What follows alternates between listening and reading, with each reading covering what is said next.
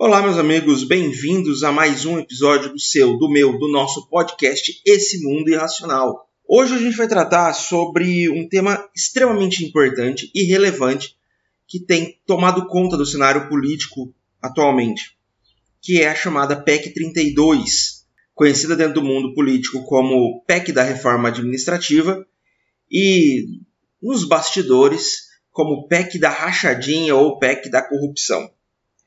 Para que a gente entenda o que é a PEC 32 ou a PEC da reforma administrativa. Como o próprio nome diz, a PEC é uma proposta de emenda à Constituição, ou seja, ela altera artigos que já estão previstos na Constituição Federal, na nossa lei máxima, eh, que dispõe sobre questões de servidores públicos, organização do Estado, principalmente focado na questão do servidor público. E essa PEC tem sido debatida já desde o ano passado, e ela vem como uma proposta realmente do, do governo do Jair Bolsonaro, que está conduzindo a gente para a morte, e do ministro Paulo Guedes. Ela tem origem no gabinete do ministro Paulo Guedes, o mesmo que tem lucrado com dinheiro eh, em paraísos fiscais e que tem sido alvo agora de investigação por parte da própria Câmara Federal, vai ser chamado na Câmara Federal para depor sobre esse dinheiro em offshores, em, em paraísos fiscais, onde ele lucra com a queda da economia brasileira, com a alta do dólar e com a inflação. Coisa que ele tem obrigação de combater, inclusive. O que geraria um claro e muito óbvio conflito de interesses. Né? Se ele lucra com a economia brasileira indo ruim, é muito improvável que ele vá trabalhar a favor da economia. É nesse mesmo sentido, nessa mesma lógica, que ele tem defendido tão arduamente a tal da PEC 32, a PEC da reforma administrativa. Mas o que, a PEC faz, na final de contas? O que, ela traz de novidade? Ela cria novos cargos e novos sistemas de remuneração e de contratação de servidores públicos. É, hoje, pela Constituição Federal, artigo 37 da Constituição Federal, só podem ingressar no serviço público brasileiro pessoas aprovadas em concurso público de provas e títulos, que depois de três anos de estágio probatório vão ser é, devidamente estabilizados, ou seja, eles ganham a estabilidade. É, essa estabilidade significa que eles estão garantidos no emprego dele, porém havendo a possibilidade de demissão em caso de justa causa. É um erro a gente pensar que a estabilidade do servidor público é uma garantia de impunidade. Muito pelo contrário. Existem condições que o servidor público precisa necessariamente cumprir, não só de qualidade, mas de prestação de serviços mesmo, e que, se não cumpridos, vão ensejar, vão ocasionar a demissão desse indivíduo do serviço público, o que impede ele, inclusive, de fazer outros concursos públicos. Tá? Então, na verdade, existe todo um processo, existe todo um, toda uma estrutura voltada para a defesa da sociedade é, que garante a qualidade do serviço público. Além disso, a gente sabe que o serviço público ele está é, bastante envolvido politicamente. A gente está à mercê de governadores, prefeitos, o presidente e as pessoas que assumem junto com essas figuras, principalmente no executivo. O servidor público efetivo ele não está sujeito a esse indivíduo. É, ele pode fazer o trabalho dele, desde que de forma legal, de forma correta, sem medo de ser punido ou de ser repreendido por um sujeito transitório, que está ali por um mandato, no máximo dois mandatos. A gente tem que sempre lembrar que o prefeito não é prefeito, ele está prefeito. O governador está governador. E o presidente está presidente enquanto no cargo enquanto eleitos, né, representando a sociedade. O servidor público ele é um servidor público de fato. Ele é concursado, ele vai responder ao cidadão e não ao indivíduo que assume o poder. A PEC 32 acaba com essa estabilidade. Ela define que apenas alguns cargos, isso nem foi do projeto original, isso foi incluído depois, mas ela define que alguns cargos é, chamados cargos típicos de Estado, que vão ser definidos ainda, ou seja, a gente não sabe exatamente quais são os cargos que vão estar nesse rol, só esses vão ter a estabilidade garantida. Mesmo assim, existe a possibilidade de demissão por produtividade. Como produtividade? Como é que um professor vai ser analisado em produtividade? É, como é que ele vai garantir que o aluno seja aprovado? É, isso é impossível você garantir. Como é que um médico vai ser aprovado em produtividade, é, garantindo que todo paciente vai ser salvo?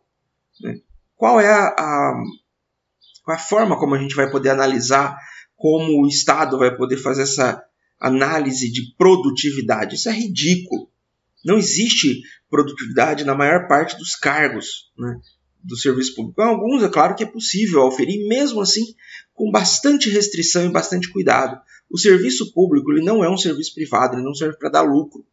Então ele precisa ser tomado de acordo com qualidade e eficiência, mesmo que às vezes isso demore, demande um pouco mais de tempo. É claro que o serviço público atrai muitas vezes pessoas que não estão interessadas ou que trabalham de forma contrária ao que seria o ideal, mas isso é uma minoria, gente. Isso não é a, a grande massa. É, outra questão que supostamente a PEC 32 viria combater seriam os altos salários do serviço público. É, na verdade, hoje, a maior parte é, dos servidores públicos do Estado brasileiro, eles ganham menos de dois mil reais. Na verdade, mais da metade aproximadamente metade dos servidores públicos, eles ganham menos de dois mil reais. Se isso é um alto salário, eu realmente preciso rever o conceito de alto. Nós precisamos começar a rever o conceito de alto. Ainda assim, existem algumas questões que, lógico, impactam. Né? Uh, de fato, o impacto do servidor público, do salário do servidor público no orçamento brasileiro é consideravelmente alto. Mas a maior parte desse impacto não vem da maior parte dos funcionários, mas sim de uma minoria que ganha salários muito acima é, da média, que são juízes, promotores, deputados, senadores, todos eles ganhando salários acima de 20 salários mínimos. Um deputado, um senador, por exemplo, eles estão ganhando mais de 30 mil reais. Um, o presidente, ganha mais de 30 mil reais. O nosso vice-presidente Hamilton Mourão ganha quase 100 mil reais por mês. Também impacta nessa conta os penduricalhos, os auxílios, as gratificações, que muitas vezes não são devidas aos principais é, membros do setor público, aos funcionários da ponta, aquele que está lá ralando no dia a dia e que são mais afetados pela PEC 32. Então, algumas mudanças que supostamente ocorrem com a PEC 32, né, alguns supostos benefícios, são, por exemplo, é, o fim da férias acima de 30 dias, o fim da aposentadoria compulsória como forma de punição. Tudo isso é, é são mudanças que teoricamente fariam o serviço público ser mais ágil. Mas eu pergunto a vocês, quem é que tem férias acima de 30 dias? Quem é que tem como aposentadoria compulsória a punição máxima para um, caso cometa um erro? São juízes, promotores, militares. Esses indivíduos eles estão fora da, da PEC 32. Políticos estão fora da PEC 32. É, verbas indenizatórias que não têm previsão legal, como é, auxílio moradia, vários auxílios. Tudo isso está fora é, pela PEC 32, mas isso atinge aquelas pessoas que não estão contempladas na PEC 32. São pessoas que estão, carreiras que estão fora da PEC 32 e que realmente acabam tendo algum problema. Ou seja, quem vai ser impactado, ah, vamos acabar com férias superiores a 30 dias. Quem é que tem férias superiores a 30 dias no serviço público? Não é o serviço da ponta, não é o funcionário da prefeitura. Esse indivíduo não. Quem é que tem aposentadoria compulsória como punição? Não é esse cara da ponta, tá? Esse cara da ponta, ele vai perder a estabilidade e ele vai poder ser demitido por ausência de desempenho, né? Pelo, pelo prefeito, pelo governador, por, por um cara que entrou, que de repente vai fazer uma perseguição política, por um indivíduo que de repente o amigo dele foi punido, o cara é vereador, o cara é prefeito, o cara é deputado, e o dono do, restaurante, que é amigo dele, foi punido por um fiscal da saúde pública. E o prefeito vai poder ir lá e demitir o fiscal da saúde pública por porque quer, porque ele resolveu que é interessante e que não só sem justificativa, sem nenhum bom motivo. Tá? Então, na verdade, ele fragiliza o serviço público. Se hoje o fiscal da saúde pública, o fiscal do IBAMA, pode ir em qualquer lugar e multar todo mundo, independente de se é parente, se é amigo ou não do, do político, é por causa dessa estabilidade. E ele vai perder essa estabilidade em favor de servidores que vão ser contratados por indicação. Contrato por indicação, está previsto na PEC. Então o cara se elege, prefeito se elege vereador, e aí ele vai lotear os cargos da prefeitura que vão ser contratados e que podem ser demitidos ao final do mandato. Simples assim. E isso abre espaço para a criação de centenas de milhares de cargos de pura indicação política, que vão ser utilizados, sim, como moeda de troca por políticos, por partidos, por empresários que vão financiar campanhas, é, por pessoas que vão trabalhar especificamente para o indivíduo. E isso vai gerar dois tipos de problemas. É, um é o caso das rachadinhas, com funcionários fantasmas que não vão trabalhar, mas vão receber o salário e vão repassar boa parte do seu salário para políticos, para gestores, para o pessoal que está lá por indicação política.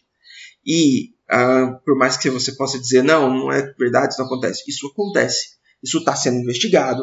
A gente tem aí na Assembleia de São Paulo, na Assembleia Legislativa do Rio de Janeiro, o filho do presidente está sendo implicado em receber 80% de um monte de salários fantasmas. O outro tipo de funcionário que vai surgir, então, são os aspones, né? aqueles assessores de porcaria nenhuma. É, não é que eles não vão trabalhar, eles vão. Esses vão trabalhar de fato, não, pode até ter uma rachadinha de salário, mas eles vão cumprir seu trabalho, sua carga horária e tudo, mas eles não vão trabalhar para a população como servidor concursado hoje trabalha. Eles vão trabalhar para o político de estimação que o colocou lá. E aí a gente tem o caso, por exemplo, dos guardiões do Crivella, que até esses dias para trás iam para a porta de hospitais municipais e ficavam intimidando pessoas, intimidando jornalistas, é, impedindo que jornalistas fizessem o seu trabalho. São pessoas que vão trabalhar, vão atuar dentro do serviço público para defender o interesse daquele que o colocou lá, daquele que é o seu padrinho político. Porque ele sabe que enquanto esse padrinho político tiver alguma condição, tiver algum poder, ele tem um emprego garantido. Coisas que hoje não acontecem, justamente por conta da é, estabilidade, ou pelo menos não acontecem de uma forma muito maior. A gente viu que a, a CPI da Covid foi instaurada para investigar situações, investigar é, malversação de recursos públicos. De repente a gente descobre, através da denúncia de um servidor público efetivo, tá, é, que houve um, um desvio, uma compra de vacina, um superfaturamento, é, uma corrupção na compra das vacinas. Só não se materializou justamente porque esse indivíduo, servidor público efetivo, teve coragem de ir lá e denunciar. E esse servidor pôde fazer essa denúncia justamente porque ele não tinha medo de perder o emprego dele, de perder o sustento dele por conta da estabilidade. Ok? Um, uma outra questão, aí um pouco mais afeita aos servidores públicos que eventualmente é, trabalharem de verdade e tudo, é, é, bom lembrar que o servidor público ele não pode ter empresas em geral. Né? Ele não pode ser gestor de empresa, ele não pode gerir, ele pode ser sócio minoritário, e mesmo assim com uma série de restrições. É, ele não, como o serviço público não gera lucro, ele não pode ter ganhos, por exemplo. Não, não, importa quanto ele trabalhe, ele vai ganhar o mesmo salário sempre.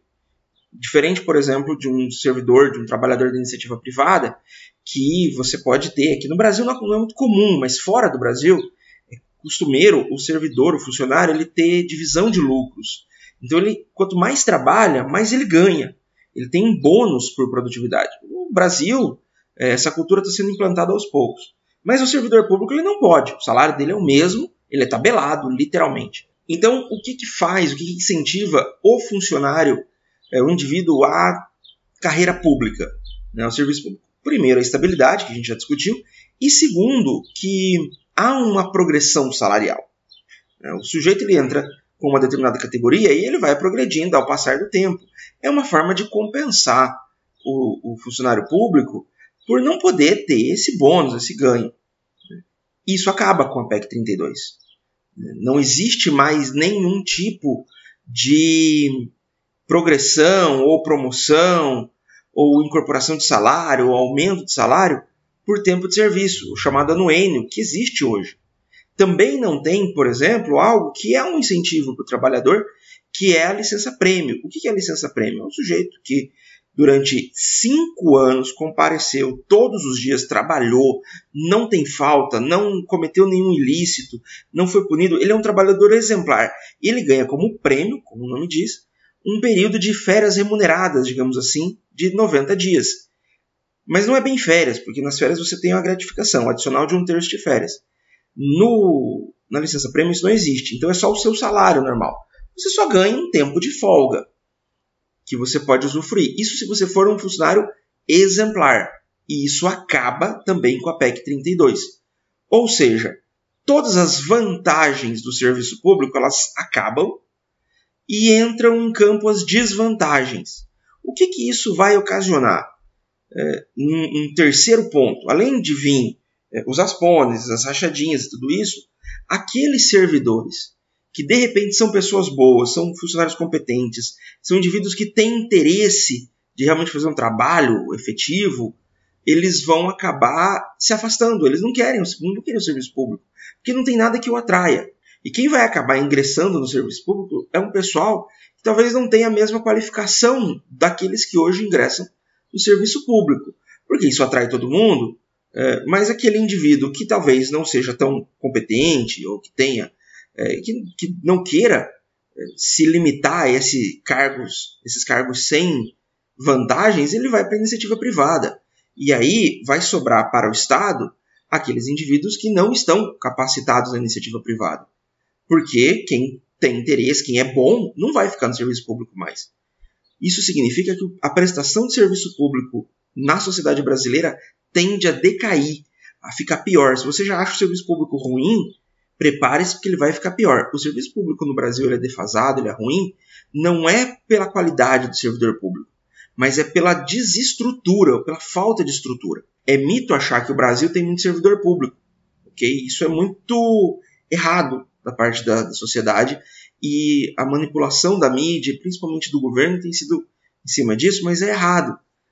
Nos Estados Unidos, por exemplo, que é um estado bastante afastado da sociedade, que presta muito pouco serviço público, ainda assim, 24%, quase um quarto dos funcionários, dos trabalhadores americanos, são funcionários públicos. Em países europeus, essa média tende a alcançar até mais de 50%, como na Suécia e na Islândia. No Brasil, 14% apenas de funcionários, eh, de trabalhadores, são da iniciativa pública. Só 6% da população brasileira está empregada no serviço público. Ou seja, de cada 100 brasileiros, 6 estão no serviço público. Enquanto que nos Estados Unidos, de cada 100 americanos, na média, 18 estão no serviço público. Ou seja, três vezes mais. E eu estou falando de um país que é referência em liberalismo, em afastamento do Estado, em prestação de serviços pela iniciativa privada.